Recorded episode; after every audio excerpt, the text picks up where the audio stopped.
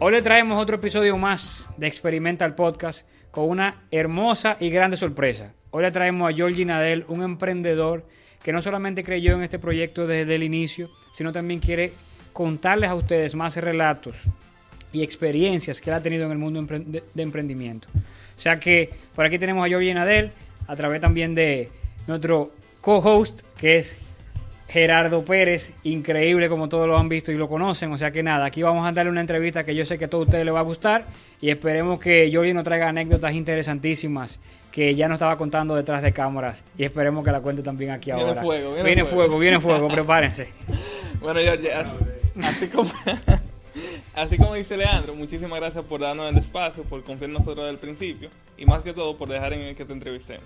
Gracias, gracias a ustedes por venir y por interesarse en el par de cuentos que le puedo echar. No, eso cuento bien, eso cuento bien. Entonces, Georgie, háblanos de ti. ¿Quién es Georgie Nadero hoy en día? ¿Cuál es más o menos tu background? Porque hoy en día tú tienes diferentes tipos de emprendimiento, pero muchísima gente no sabe qué tú estás haciendo, en cuántas cosas tú estás metido, ni cómo tú empiezas ese mundo de emprendedor. ¿Cómo tú iniciaste en ese mundo? Bueno, para decirte quién yo soy, ahora mismo yo lo que soy es un papá y un esposo y un hombre de familia que está trabajando. Pero yo estoy trabajando desde que tengo aproximadamente 12 años. El negocio tradicional de mi familia era el arte y el tema de los conciertos con mi papá. De, antes de eso, mi abuelo eh, también estaba en el negocio del arte, pero empezó a desarrollar hoteles aquí en el este. Y luego ya, sí, después del año como 2001, 2002, empezamos más a meternos en temas inmobiliarios, especialmente en el sector turístico. Y yo, desde el colegio, estoy trabajando en diferentes cosas, especialmente con los conciertos, que era lo más fácil, porque todo el mundo quería una taquilla para algo, lo que sea, y armando tour, y yo tenía el monopolio natural de eso.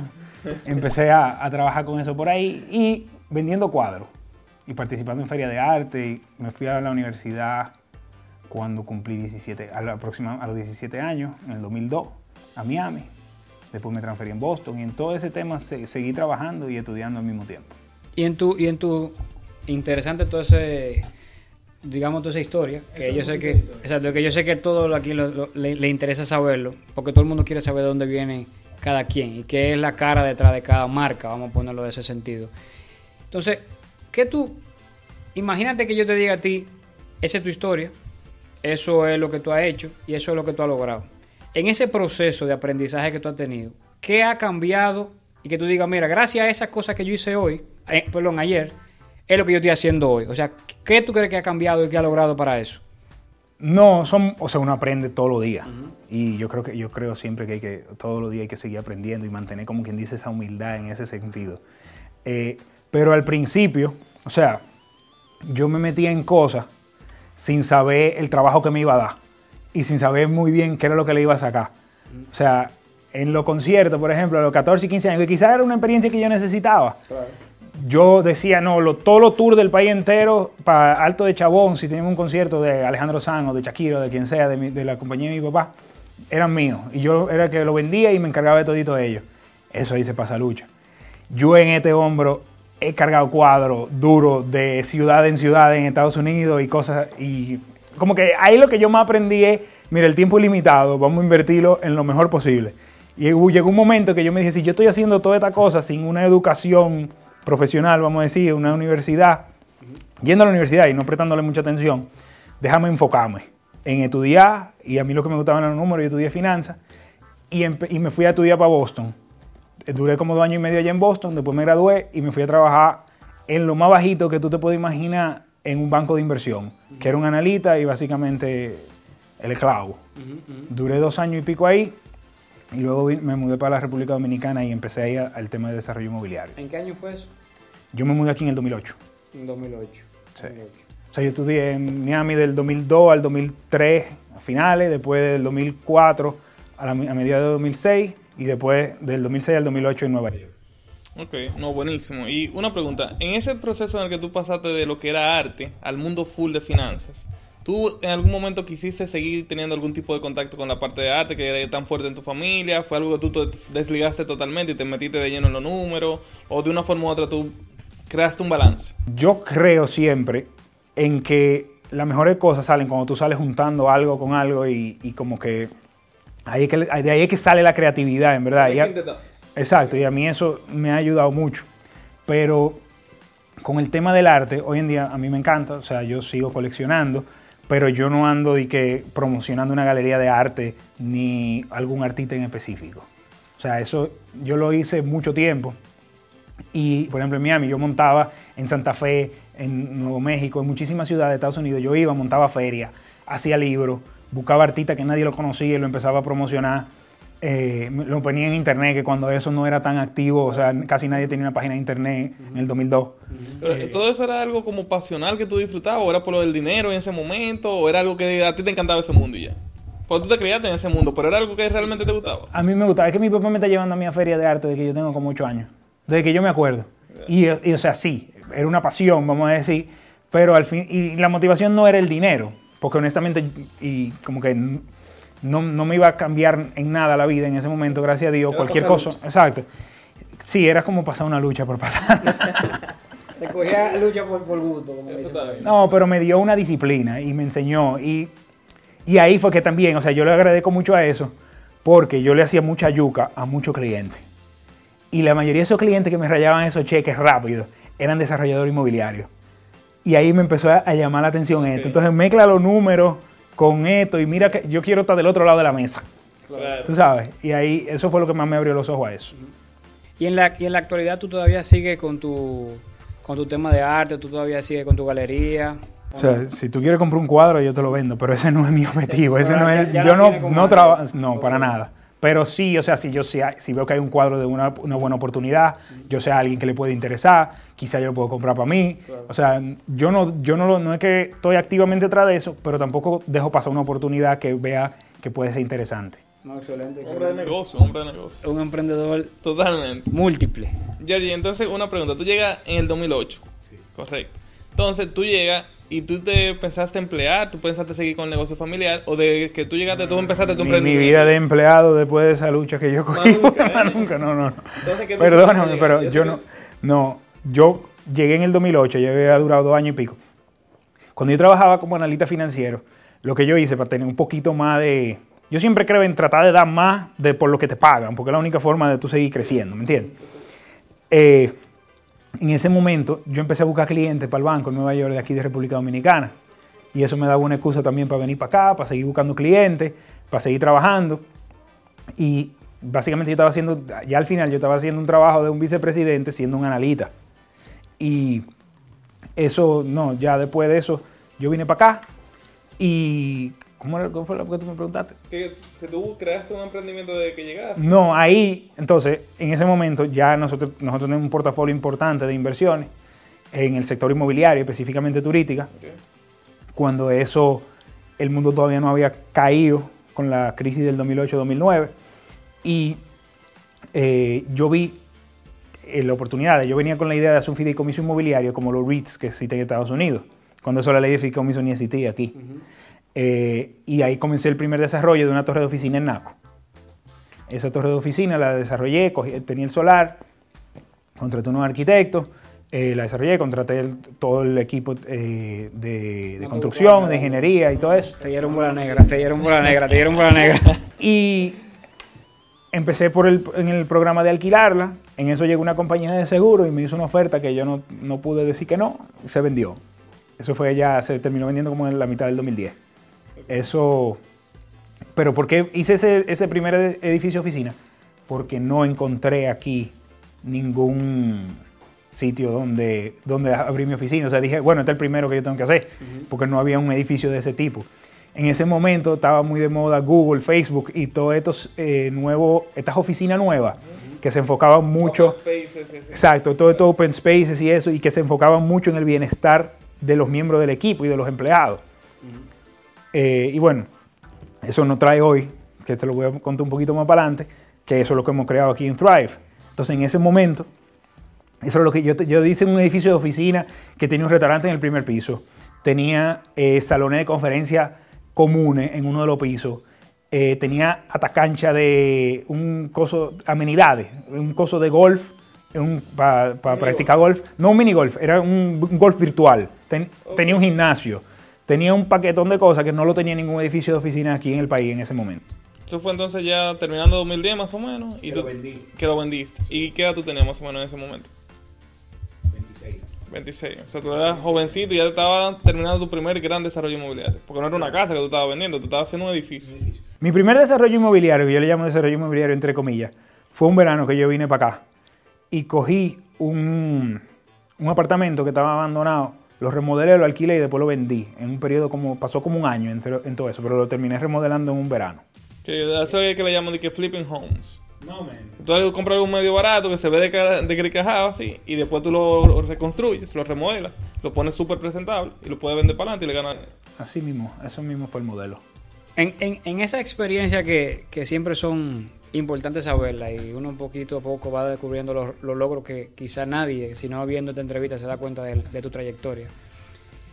¿Qué experiencia tú viviste de manera negativa en ese proceso que tú quisiste pivotear sobre otro negocio, otra oportunidad. O sea, una historia que tú en ese proceso del 2007 al 2011, que fue una crisis muy fuerte principalmente en el sector inmobiliario, que a todo el mundo le afectó. Y tú, tú, tú estabas en ese momento en tema de galería de arte y tema de desarrollo inmobiliario. ya, ya para el 2006 yo había dejado un poquito el arte al lado. Estaba en el tema de los conciertos, pero mira, algo que a mí me funcionó, estaba de analista en el banco de inversión es que la percepción en Latinoamérica no necesariamente la realidad, no siempre la percepción es la realidad. Entonces, yo aprendí allá, viendo, porque nosotros era un, banco de inversión que se enfocaba en fusión y adquisición en Latinoamérica y asesoría financiera. Entonces, los bancos, tanto el inversionista extranjero como los bancos internacionales lo veían, ven en Latinoamérica muy arriesgado y lo, lo multaban con la tasa, ¿verdad? Eh, o la tasa de descuento si es una gente que va a comprar algo en base al flujo, al flujo de caja libre o en la tasa a la que le prestaban. Entonces, en ese momento yo vi que, ok, lo primero que hay que estar en uno de los países de nosotros es minimizar ese riesgo o digamos que mitigarlo lo más posible, de ser lo más transparente posible y de tener la cosa lo más en orden posible. Entonces también yo vi que tú tienes un cuadro, ¿verdad? Y tú lo compras en 100 y lo puedes vender en 150, pero ya eso es lo que vale. Hiciste un trade al final del día. Sin embargo, si tú tienes una empresa que está produciendo flujo de caja todos los días, si tú tienes un edificio alquilado, si tú tienes un hotel, si cualquier activo que tú tienes produce flujo de caja, ya eso vale por el flujo. Y tú te puedes morir mañana, Dios no lo quiera, y tus hijos heredan algo que lo venden a un múltiplo si, por ejemplo, en el caso mío, mi papá hacía conciertos, tenía una empresa de hacer conciertos y yo seguía haciendo conciertos y trabajamos juntos y todo eso. Pero la compañía de los conciertos yo no se la puedo vender a nadie. Él no se la puede vender a nadie porque depende de las relaciones de él. Entonces, por eso es que yo me alejo un poco de eso. No te voy a decir que las relaciones no ayudan en otros aspectos eh, de negocio, especialmente inmobiliario. Pero es así. O sea, el, objetivo mío es, ok, vamos a crear cosas que creen flujo, que se pueden vender a un múltiplo y que creen, digamos que un bienestar y un desarrollo en, el, en la comunidad de donde uno trabaja, porque todo el que trabaja en, desarrollo inmobiliario, lo primero que tiene que pensar es cómo este proyecto impacta a sus alrededores positivamente. Entonces, ese es el resultado de una experiencia que tú te diste cuenta de que era necesario que los activos generaran flujo. Y es vital y es uno de los temas que nosotros siempre tocamos aquí en este segmento, porque eso es vital por la misma razón que tú dices, que queremos cosas que se puedan mantener, que se puedan vender en un múltiplo y no importa que no dependan de nosotros, también que otras generaciones también se beneficien de él. Pero ese resultado tú tuviste que haberlo vivido en base a algo no tan positivo, en el sentido de que tú dices, bueno, ¿qué me pasó a mí para yo darme cuenta, no solamente en el proceso del banco de inversión, para yo darme cuenta que esa es la mejor manera de yo tener mi negocio. Algo hay que fallar, en algo yo tuve que vivir una experiencia que no fue positiva. ¿Cuál ha sido, por ejemplo, mi experiencia? Que anteriormente yo tenía que trabajar yo todos los días para que esto llegara aquí. A poner un ejemplo. Ahora, por una, una empresa que genera flujo, tú lo tienes aquí, pero la empresa como genera flujo, ella misma lo va llevando hasta acá. Pero hay gente atrás de la empresa. O, sea, tú montaste una estructura para eso. 100%, pero lo que te quiero decir, esa realidad yo la tuve que cambiar por experiencia negativa que habían pasado, que yo era muy eh, muy riesgoso, por cualquier cosa que pueda pasar a nivel externo, me podía pasar a, mí, a nivel interno. Entonces me imagino que algo así tú tuviste que haber vivido, no necesariamente en tu posición, sino también aprendiendo los roles de los demás, que también es vital. Pero es importante saberlo y yo sé que le encantaría a todo el que nos va a oír esa idea. O sea, ¿qué tú tuviste que vivir para darte cuenta cuáles son los negocios que hoy te están funcionando en una trayectoria que en teoría es corta, pero con muchísima experiencia que te hace larga. O sea, esa es la realidad. Y que no necesariamente tuvo que ser algo negativo que te pasó. Pudo ser algo que tú viste que tú no querías. Por ejemplo, tú estabas en el mundo de los eventos y tú te diste cuenta, oye, yo tengo que trabajar demasiado y el día que yo no trabaje, yo no hago dinero. Tal, vez tú dijiste, ok, eso no es lo que yo quiero, yo quiero invertir en algo que el día que yo no trabajo sigue funcionando como una máquina. Claro, y, eso es... sí, es, por ahí que voy, o sea, pero que yo no lo vi, no fue a mí que me pasó, yo lo veía que estaba pasando, o sea, o que le pasaba a otros, en ese caso eran los clientes del banco eh, y a gente que estaban alrededor mío, o sea, al final del día nosotros tenemos una cosa que nunca vamos a recuperar y eso se llama tiempo. Entonces nosotros tenemos que invertir el tiempo en las cosas que sean, que a ti te llenen más. No olvides de la parte del dinero. El dinero es un producto de lo que, del valor que tú le agregas a X persona o al mundo, vamos a decirlo así. Por eso llega el, por eso llega el dinero. Pero definitivamente, eh, yo digo que fue un conjunto de cosas. Yo no te puedo decir que, mira, yo traté de hacer tal proyecto, fracasé y por eso me di cuenta de esto. Porque por lo general, tú vas viendo cómo tú te vas desenvolviendo en una cosa o la otra y qué te gusta más, qué te apasiona más, qué no en qué no te pesa trabajar. Eh, por ejemplo, a mí me, llegó a pesar mucho andar con cinco rollos de cuadros en un U-Haul. Eso fue el Sí, ese fue una de las cosas. pudo ser, Un amigo mío me decía la semana pasada, mira, que aquí se necesita una galería de arte nueva con cuadros, menos de 10 mil dólares. Yo le dije, está bien, hala tú. Porque de verdad, o sea, eso, para mí, eso es de verdad la experiencia que más lucha yo he cogido en toda mi vida. Eh, o sea, no, sí, sí, la parte de arte. Habían veces antes de una feria que yo me he tenido que poner en marca cuadro. O sea, clavarme grapa en los dedos. Y al otro día está vendiéndolo. ahí en, el stand de la feria, cogiendo lucha, ¿me entiendes? Pero me hizo darme cuenta de muchas cosas muy temprana edad. Qué importante eso. Entonces, de esa forma es que vemos cómo nace tu compañía, Nader Enterprises. Nader Enterprises, yo lo que hago es que cuando me gradúo de la universidad, yo digo, ok, vamos a una plataforma que yo pueda invertir, desarrollar negocio y digamos después gestionar esos activos. Y eso es, Nader Enterprises es como la sombrilla y abajo de Nader Enterprises están todos los diferentes eh, áreas de negocio. Hoy esa área de negocio está compuesta principalmente en activo inmobiliario, desarrollo de proyectos inmobiliarios. Tengo una plaza comercial, tengo un hotel en, en, proyecto que estoy desarrollando, un banco de tierra de terreno turístico que nosotros lo vamos gestionando y armando los proyectos a medida que vemos que hay un mercado para ellos eh, Eto, que es Thrive, que podemos hablar un poquito de toma para adelante, eh, y un proyecto comercial en, desarrollo también. Y un activo que para, mí sigue siendo inmobiliario, que es el tema de la finca energética. Eso al final del día sigue siendo que cómo aportar la mayor cantidad de valor o desarrollar un proyecto que agregue la mayor cantidad de valor viendo una oportunidad de mercado y es una finca. Al, al final del día es finca raíz, es inmobiliario. Entonces, entrando en ese mismo tema, porque es algo que yo quería preguntarte, era eso de la finca energética. Eso es lo que estamos hablando antes, que eso es Dominican Energy Crops. Entonces, actualmente, ¿qué es Dominican Energy Crops? ¿Y qué es lo que hace? ¿Dónde tú apuntas con eso? ¿Y cómo la gente se está beneficiando? Por ahí, por el 2010-2011, yo, yo me puse a buscar oportunidad de inversión en el sector de energías renovables. Todo el mundo estaba bregando con un panel solar, vamos a decirlo así. Todo el mundo estaba vamos para solar, solar. Y no, no que digo, no hay nada en contra de eso. Pero yo, yo trato de irme a hacer lo que nadie está haciendo. Porque para mí la competencia no es, o sea, eso diluye márgenes, eso, a mí no me, no es que no me, a mí no me gusta competir en un sentido, no es que no me gusta, pero creo más en hacer cosas que no tengan que competir. Antes cuando yo trabajaba con cuadros, yo decía, yo no sé vender, la cosa mía es que se vendan solas. O sea, y, trato siempre de hacer cosas que se puedan vender solas sin que nadie tenga que hablar. Entonces, eh, ahí descubrí lo que era la biomasa. Y vi que ya en el país estaban instalando calderas de biomasa. Biomasa es un combustible, igualito que el gas natural, por ejemplo, igualito que cualquier otro combustible, igual que el gasoil. Lo quemaban en unas calderas para producir vapor, industrias de textiles. Y instalada aquí en la República Dominicana.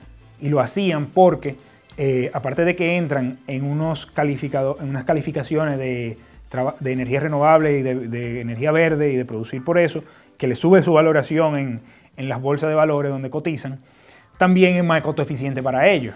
Entonces me puse a investigar de dónde ellos sacaban esa biomasa y me di cuenta que toda esa biomasa llegaba de su producto, especialmente de bagazo de caña.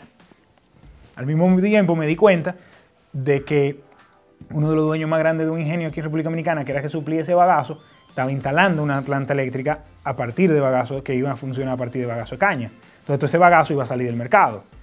Y vi eh, una oportunidad en decir, ok, vamos a crear fincas de energía dedicadas, que son plantaciones forestales al final del día, eh, para suplir a estas industrias. Un combustible renovable y eh, amigable con el medio ambiente. O sea, yo tengo ahora mismo en la República Dominicana esta compañía pozos petroleros verdes, renovables, en la República Dominicana.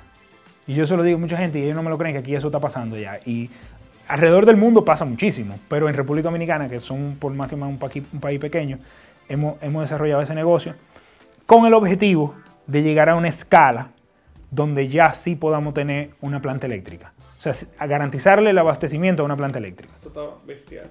De verdad que increíble. Es el negocio, por ejemplo, que yo te puedo decir de lo otro negocio que yo he cogido malucha. ¿Por qué? Porque yo subestimé lo difícil que es trabajar en el campo de este país y con la gente en el campo en este país. Pero gracias a Dios he, armado un equipo de gente que me ha ayudado con, todo ese tema. Yo, entonces yo quisiera saber un poquito sobre cómo tú manejas tu tiempo actualmente. O sea, tú me estás hablando de que ahora mismo Nader Enterprise tiene cuatro empresas en funcionamiento. Bueno, vamos, yo, yo lo separo por, eh, vamos a decir, inversiones, proyectos en ejecución. Las inversiones son los activos que uno tiene que mantenerlo, gestionarlo, estar encima de la cosa, dependiendo de, la naturaleza de cada activo. Eh, proyectos en ejecución, en desarrollo y luego ya empresas operativas. Y empresas operativas tenemos como entre 5 o 6 ahora mismo. ¿Y cómo tú manejas tu tiempo, sabiendo que lo, mismo que dijiste ahorita, que el tiempo es limitado, en el cual, viejo, todas las empresas están vivas, todas tienen situaciones, todas tienen problemas, ventajas, entre otras cosas. ¿Cómo tú manejas esa, esa realidad del día a día de esas empresas, que son una de las preguntas principales que nos dicen, por ejemplo, los oyentes de nosotros? O sea, ¿cómo nosotros manejamos las empresas que tenemos y también venimos aquí, que yo creo que una vez tú nos lo dijiste, oye, usted le dedica mucho tiempo a esto, porque es importante que, se sepa, o sea, cómo tú administras ese tiempo que es sumamente complejo uno en empresas completamente distintas. Sí. Mira, yo creé una oficina que es como un back office, que le da servicio, vamos a decir, a todas las empresas. Todo lo que son los temas, digamos que es rutinario. Y de ahí ya cada empresa tiene un equipo operativo y un, vamos a decir, una gerencia en la que yo me tengo que involucrar cada día lo menos posible. Ya para toma de decisiones, sí tengo un grupo de WhatsApp que todo el mundo me pregunta y yo voy respondiendo por teléfono. Y estando en la oficina, o sea, y voy dedicándole tiempo a medida que la prioridad de, eh, lo va requiriendo, o sea, por prioridad. Lo que he tratado más es como que me pasaba mucho antes, he tratado de apagar lo menos, de estar no apagando fuego, sino tratando de prevenir qué es lo que va a pasar para entonces tener sistema y proceso en sitio que me permita eh, un funcionamiento, vamos a decir, una máquina que esté dando mucha vuelta bien, que esté bien engrasada. Claro, claro, claro. Y una pregunta, así como en esa parte de lo, de lo que es tu manejo de tiempo con las compañías, a nivel personal, ¿cómo tu equilibrio entre familia, hobbies, negocio, cosas que tú quieras hacer, viaje? ¿Cómo tú logras esa sinergia entre tantas cosas que te están pasando? Por ejemplo, tú tienes muchísimos proyectos, pero tú también eres padre, tú también eres esposo, tú eres hijo, tú tienes familia. ¿Cómo tú te estás manejando con tantas cosas que te están demandando tiempo ahora mismo? Yo no creo en el equilibrio ese. Eso, no existe. No, porque es que es por, o sea, si mañana hay que entregar una, hay que hacer una presentación, si mañana hay que hacer un trabajo, el día de hoy no puede estar equilibrado porque tú estás enfocado en que eso te salga mañana lo mejor posible. Entonces, uno va, digamos que si hoy hay más, más tiempo para estar con la familia o para hacer algo, para irse de viaje, lo que sea, uno se programa en base a lo que quiere hacer. Pero así, o sea, y yo no, tú no le estás preguntando, que quede bien claro aquí, al que más sepa de, manejo de tiempo y de time management y eso, porque no, no lo soy. ¿Tu experiencia personal? Mi experiencia personal es ve que lo que necesito que se resuelva, a qué darle prioridad y enfocarme en las tres cosas o cuatro cosas que el impacto sea mayor. Muchas veces uno se pone cosas en una lista hasta para tacharla después y sentirse que la hizo. Y eso es uno engañándose uno mismo. Porque eso que tú tachaste de primero que hiciste, lo pusiste en la lista ahí, quizás lo pudiste haber hecho en tres minutos, entonces no hay para qué ponerlo ahí, exacto. Es como, como para sentirse que está haciendo algo y en verdad no está haciendo nada. Entonces... Interesantísimo eso. Ahora mismo tú haces algún hobby, deporte, algo que fuera de lo trabajo, fuera de lo familiar, que te desestrese, ti. que sea para ti. Yo trato de ir al gimnasio a veces en la mañana Solamente. y, a- y de jugar golf de vez en cuando, pero igual, o sea, si quisiera hacer algo, no es que el tiempo no existe. Yo, unos, eso el que diga que no hay tiempo para tal cosa es porque no le está dando la prioridad que le tenga que dar. Entonces, cuando algo se convierte en una prioridad, eh, yo le dedicaré, le dedicaría más tiempo. ¿Qué- ¿Y qué tipo de actividad, digamos, en esos momentos que tú tienes muy estresantes, como todos los negocios, todos los emprendimientos, llega un momento que tú te estás volviendo loco? Cuando eso te pasa, ¿a qué tú tiendes a hacer? Por ejemplo, ¿tú tienes algún tipo de, de rutina para salir del estrés? Tal vez el gimnasio, como tú dijiste, tal vez tú te desconectes, no quieres hablar con nadie por un par de horas, No, no, al revés. Yo creo que trabajando más. Claro, enfocando, o sea, no pensando en el problema, sino en la solución, vamos a decirlo así. Eh, pero mientras algo más te está dando estrés, yo creo que más tú tienes que estar enfocado en esa cosa. O sea, ir para el gimnasio y no está haciendo ni las dos- ninguna de las dos cosas bien. Está en el gimnasio levantando pesas, pensando en el problema.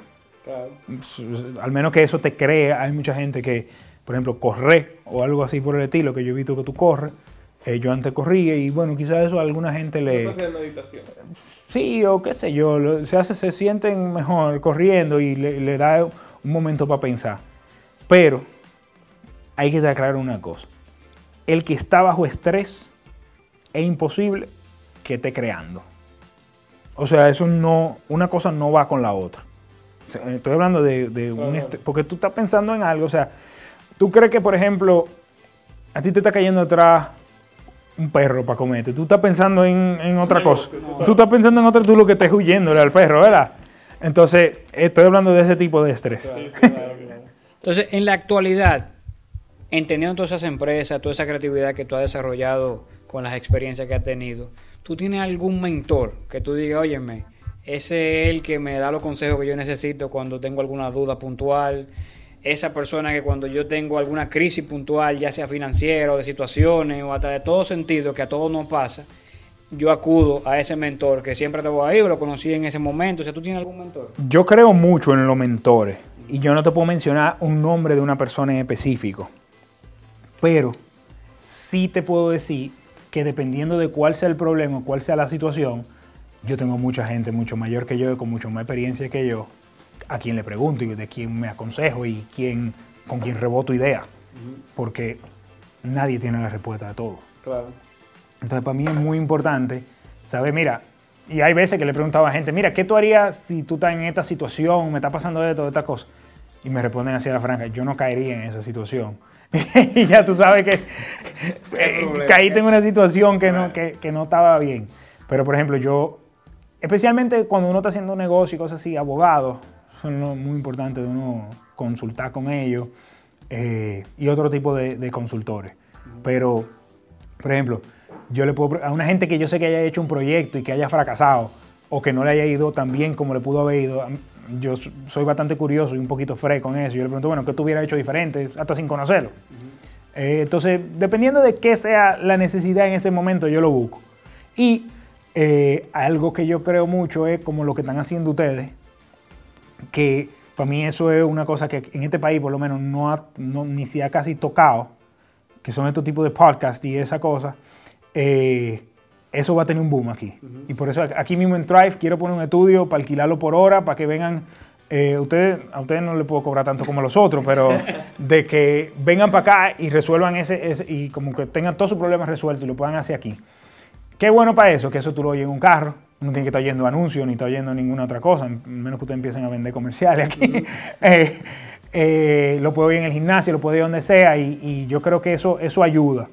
Entonces, por ahí, si ustedes se ponen a ver a quién están entrevistando toda esta gente, cada vez que yo puedo, yo pongo algo, en, sea en YouTube o en un podcast en el, tele- en el teléfono, algo así, y quizá oiga un 10% de lo que está diciendo, pero ese 10%, o se me queda un 10% de lo que está diciendo, pero eso, eso retiene. Y ayuda. Sí. Y esos son mentores, aunque tú no lo conozcas, son gente que te están diciendo, mira, esto lo maneja así, esto lo maneja así, y te está, te está de alguna forma u otra eh, enseñándote algo. Ah, Súper interesante, Georgie. Y, Georgie, vamos a entrar ahora en, la- en el tema de lo que es Thrive. Actualmente estamos en este espacio, que es un espacio increíble, un espacio sabemos que de coworking, oficinas compartidas, pero ¿cuál es la historia detrás de Thrive? O sea, ¿cómo tú en tu gran portafolio de diferentes tipos de emprendimiento terminas decidiendo perseguir este? ¿Por qué pasa? ¿Y cómo nace Thrive? Danos esa historia que no se conoce. Mira, básicamente, yo tengo a Nader Enterprises enfocado en ser una plataforma de promoción de la República Dominicana como un destino de inversión. Obviamente dentro de esa plataforma también los proyectos que nosotros mismos desarrollamos, pero también pueden haber otros tipos de proyectos también de, de terceros, digamos. Entonces, yo creo que Thrive eh, no viene a hacer una respuesta a una necesidad y a una tendencia global que está ocurriendo, que es el de oficina flexible y de, y de espacio de trabajo compartido, lo que es coworking, pero también para mí es como un, es un piloto, es básicamente tener una red social eh, física. Aquí todo el mundo es un miembro, eh, nosotros venimos a convertirnos en una plataforma entonces de crecimiento y de desarrollo empresarial para la República Dominicana y hacerle la vida mucho más fácil a todo el que ande buscando, desea desarrollar un proyecto, a un emprendedor, nómadas digitales, freelancers, a empresas establecidas que valoran este tipo de servicios. O sea, los negocios, como ustedes saben, no son fijos. Entonces, si tú estás entre cuatro paredes y eso es lo que a ti te da para pensar, tú te estás auto, autolimitando. Ahora, si tú sabes que tú puedes crecer o expandir en tus necesidades de tu estructura, de tu trabajo, eh, ya, o sea, tú tienes el, camino abierto, estando en un espacio de oficina flexible como este. Y decidí hacerlo aquí en Blue Mall, porque bueno, tenemos 400 metros, esta es un, la, mejor, la, mejor, torre de oficina de la República Dominicana, estamos súper bien ubicados y tenemos todas las amenidades de la plaza, estamos abiertos 24/7 y, y creo, o sea, esto es un piloto. Yo creo que tarde o temprano, en el mundo dicen que el 30% del espacio de oficina se va a convertir en este tipo de espacio. Y todavía no llega al 5%. En la República Dominicana, por metro cuadrado, si en este país hay 100.000 metros cuadrados de oficina, no ha, deben haber 3.000 de espacio compartido. O ni eso, quizás. No creo que ni eso. Exacto. Entonces, nosotros estamos viendo la tendencia. Yo estoy pensando en hacer un edificio entero de esta forma, que tú solamente tengas que llegar con tu computadora y tu gente y arrancar a producir. No preocupate por luz, no preocupate por mantenimiento, no preocupate por pagar internet, no preocupate por pagar teléfono, no preocupate por pagar impresiones, por comprar impresora, nada de eso. Tú llegas y todo está incluido. Eso está bestial, pero además de eso, yo sé que una parte muy importante de lo de pase de coworking, que yo sé que aquí se está creando, es que además de lo que tú resuelves físicamente, tú creas una comunidad de aprendizaje, educación continua, uno está trayendo speakers, la gente sigue aprendiendo y sigue conectando entre diferentes tipos de emprendedores. Y yo creo que es el valor agregado más grande de lo que hay. 100%. El tema de la comunidad, cuando tú defines, ok, ¿qué es lo que crea una comunidad? Y es básicamente lo mismo que nosotros hacemos. Yo y es que se pueda crear una red y expandir tu red de contacto, o sea, crear networking, eh, espacios para que pueda ocurrir network de verdad y que uno se beneficie del otro y el otro del otro y se puedan crear relaciones y desarrollar eh, negocio entre ellos. O sea, el éxito de un sitio como este realmente depende del éxito de su miembro. Entonces nosotros nos enfocamos en saber quiénes son, de dónde vienen, a dónde están, para dónde van y de ahí entonces eh, ver cómo nosotros lo podemos ayudar. Hoy mismo, yo, te, hay, yo tengo dos ejemplos. Vinieron una gente y, y, claro, eso era porque yo estaba aquí en ese momento, pero yo trato de estar aquí la mayoría del tiempo. La, claro, tra, trato de estar aquí la mayoría del tiempo para poder enseñarle a mi equipo lo que yo estoy haciendo y cómo ellos pueden hacer lo mismo y entonces pueden darle el beneficio a, lo, a los miembros que entran. Pero hoy llegó una empresa que alquiló una oficina entera, pero por una semana solamente, porque no es ni dominicana. Y yo, por estar de curioso, le pregunté, bueno, ¿y ustedes qué hacen? Y esto y lo otro, no sé qué. Y ya yo le presenté tres potenciales clientes. Sin ningún tipo de, de comisión ni nada de esa cosa. O sea, aquí lo que de verdad. Y entonces, obviamente, al final del, de que yo le digo, mira, habla con este para que te ayude con esto, este con este, y este te puede comprar esto. Entonces yo le digo, mira, ustedes se deberían de quedar con una oficina fija. ¿Tú me claro, entiendes? Claro. o sea, claro. yo es, lo que necesito. Y, y, uno me dijo, bueno, es que el, el, empleado que tenemos aquí localmente trabaja de su casa. Y yo se lo dije, tú te hubieras quedado en tu casa y tú crees que te hubiera pasado. Y eso le acelera el proyecto seis meses. Por dar un ejemplo. El otro día estoy aquí con una empresa que está estudiando una posibilidad en un sector de minería. Eh, que como ustedes saben es un poco controversial siempre y al mismo tiempo tengo una compañía de relaciones públicas y comunicación, buscando, viendo un espacio y comunicación estratégica. Y ahí ya se intercambiaron, después de la persona que viene con la empresa de minería para la República Dominicana, después de un abogado, ¿qué es lo que tiene que contratar? es una gente que lo ayude con relaciones públicas, comunicación y todo eso, aparte de todo el tema ambiental, un buen estudio de impacto ambiental, pero eh, son cosas que pasan en sitios como este. Y más si estamos en Blue Mall, o sea, la mayoría de los clientes que llegan aquí, lo primero que se quedan viendo es el sitio donde estamos, la vista, y, y es algo que queremos expandir. Entonces Drive prácticamente se está convirtiendo en un núcleo que conecta puntos. O sea, puntos de diferentes tipos de emprendimiento, no importa el tipo de emprendimiento. ¿Y qué perfil es el que tú estás perfilando aquí para los potenciales clientes? la comunidad de Drive que tú estás creando, más o menos, ¿qué es lo que tú estás enfocando? Mira, siempre se dice que uno quiere como rodearse de gente que piensa igual, gente que te sume, gente que, con quien tú puedes desarrollar relaciones y que de verdad tú aprendas. Eh, y, y yo creo que por ahí es que nosotros nos vamos, en el sentido de que, bueno, gente que quiere echar para adelante. eh, algo muy importante de aquí es que, el, o sea, no es un secreto que tu entorno afecta tu productividad. O sea, eso está requete estudiado, tú eres arquitecto, tú sabes de eso. Entonces nosotros queremos crear un entorno donde la gente se pueda hacer más productiva, más creativa, donde puedan realmente echar para adelante. Pero con eso, para eso hay que llegar. O sea, tú no puedes llegar aquí a tratar de ponerte a vaguear. ¿Entiendes? Entonces eso, eso es, es el perfil. Y nosotros vamos desde compañías establecidas eh, extranjeras, que hoy por ejemplo una alquiló dos oficinas privadas, que vienen a instalarse en la República Dominicana, firman un contrato por seis meses porque no saben cuánto tiempo van a durar o no durar. Algo que nosotros tenemos, y lo menciono ahí, es que esto es flexible. O sea, literalmente aquí no hay que firmar contratos, digamos, por tiempo. Ahora, tú lo que tienes que saber es que yo nomás te puedo garantizar la oficina por el tiempo que, tú, que dice el contrato. Después de ahí ya esa oficina entra en un pipeline de espacio disponible que yo voy a tener en dos meses, en tres meses o en seis meses. Entonces, eh, eh, eh, esa, esa flexibilidad te mantiene los riesgos mucho más bajitos y el costo es más barato también. Entonces, tú te imaginas cuál es la alternativa para esa empresa que se quiere instalar. Literalmente, esta gente se le envió una propuesta hace como tres semanas. El viernes me dijeron que sí. Me dijeron, mira, legal todavía va, va a durar dos meses chequeando el contrato, ponte. Pero necesitamos que entren el lunes. Y bueno, fírmame esto y mándame un correo. Y los abogados dijeron que sí, que entr- entraron el lunes. Y ahí están mudados. Entonces, eh, yo no te puedo decir que un perfil exacto. Eso es algo que, se, que va desarrollando el sitio. Entonces, una de las cosas que, que iniciamos nosotros en el, en el inicio de la entrevista, que es importantísimo que, y todo el mundo tiene que saberlo, es que tú, a ti no te gustan las competencias. Entonces tú tienes espacio de coworking también, en, perdón, hay otros espacios de coworking en la República Dominicana. ¿Cómo se diferencia Thrive de esos otros espacios de coworking? Yo creo que cada cual tiene su nicho igual.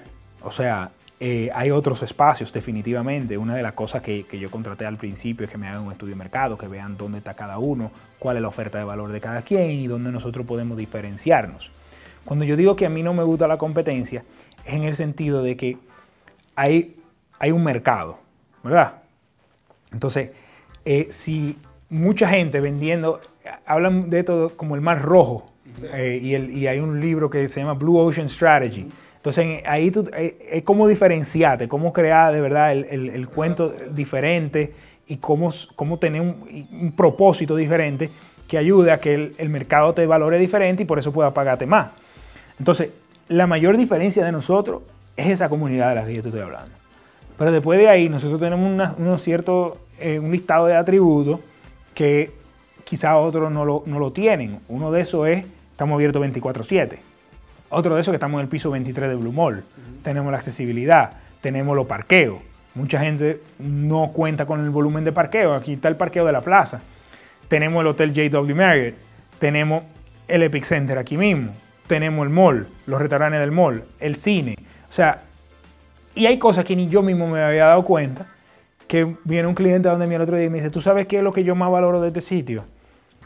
Que hay un sitio para dejar al niño cuando vengo a trabajar, ahí en el mall. Y yo pensado. ni, ni tenía la menor idea de eso.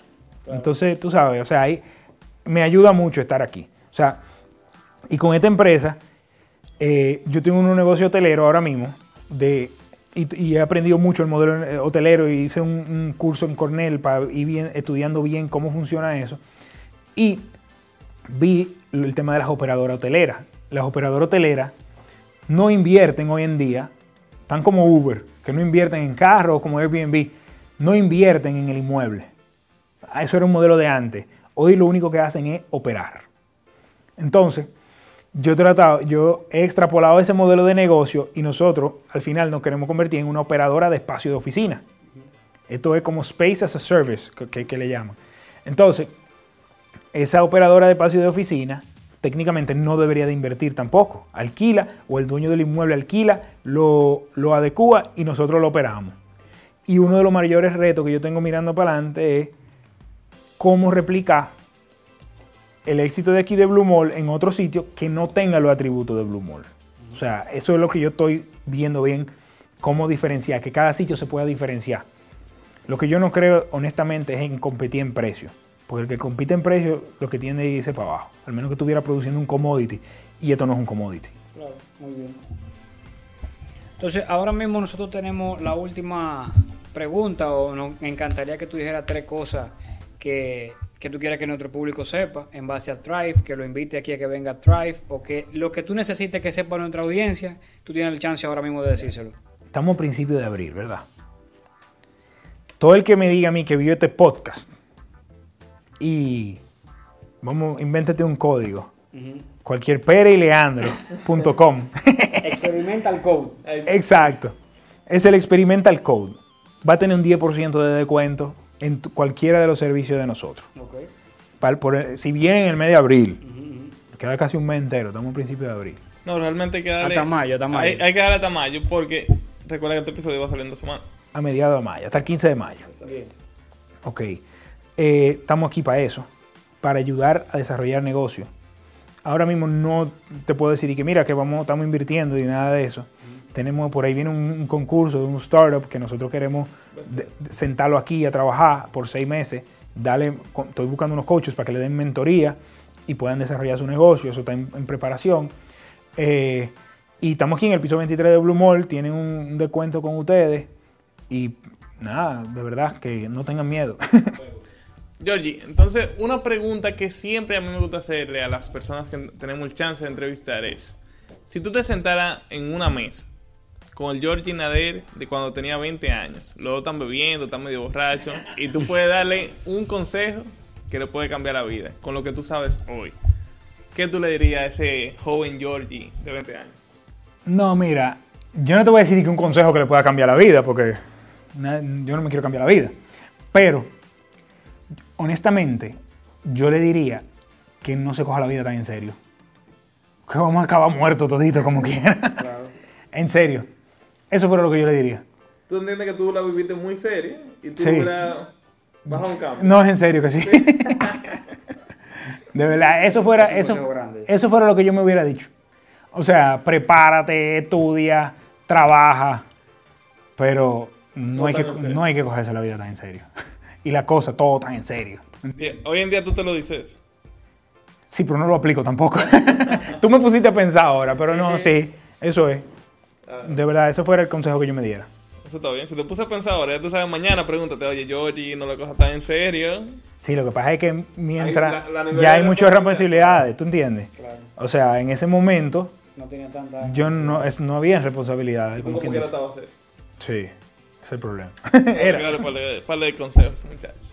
Georgie, mira, hay una pregunta que yo te quiero hacer y desde inicio he esperado este momentico de la entrevista para hacerte. Cógelo suave, cógelo suave. Dale fuego, dale fuego. Re- Realmente yo vi un post tuyo eh, en Instagram, que me imagino que muchas de las personas que también nos están escuchando también te siguen. Y yo me di cuenta de que tú estabas hablando sobre algo en relación a las personas que tú tienes que relacionarte al momento de hacer un negocio. Eso yo creo que fue uno de los últimos posts que tú pusiste. Entonces tú dijiste, depende de la persona el resultado que tú vas a tener, si es un negocio bueno o malo. Entonces, ¿a qué, a qué vino ese, ese, ese análisis tuyo de razonamiento que para mí fue profundo? Y yo te lo tenía ese día de queriendo te lo preguntar. O sea que este es un buen momento para nosotros saber. No, este es un muy buen momento, porque también ahí tú pones la delicadeza con la que uno tiene que tomar las sociedades. Porque dependiendo del... El negocio al final no importa tanto, sino la gente. Correcto. Eso es lo que más importa. Exacto, yo lo cogí y yo lo vi y Leandro y yo después lo comentamos. Entonces ahora hay que comentarlo ya con el creador de esa idea.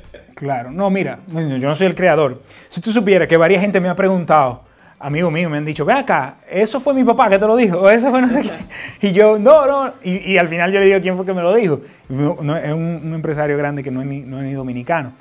Pero era tipo de eso como lo que ustedes me preguntaban ahorita del tema de los mentores y eso, que yo le estaba explicando una situación difícil por la que nosotros hemos pasado en los últimos 10 años, que no puedo entrar mucho en tema porque, y puedo contarle algo por arribita, pero me lo dijo, me lo dijo como que yo no le entendía.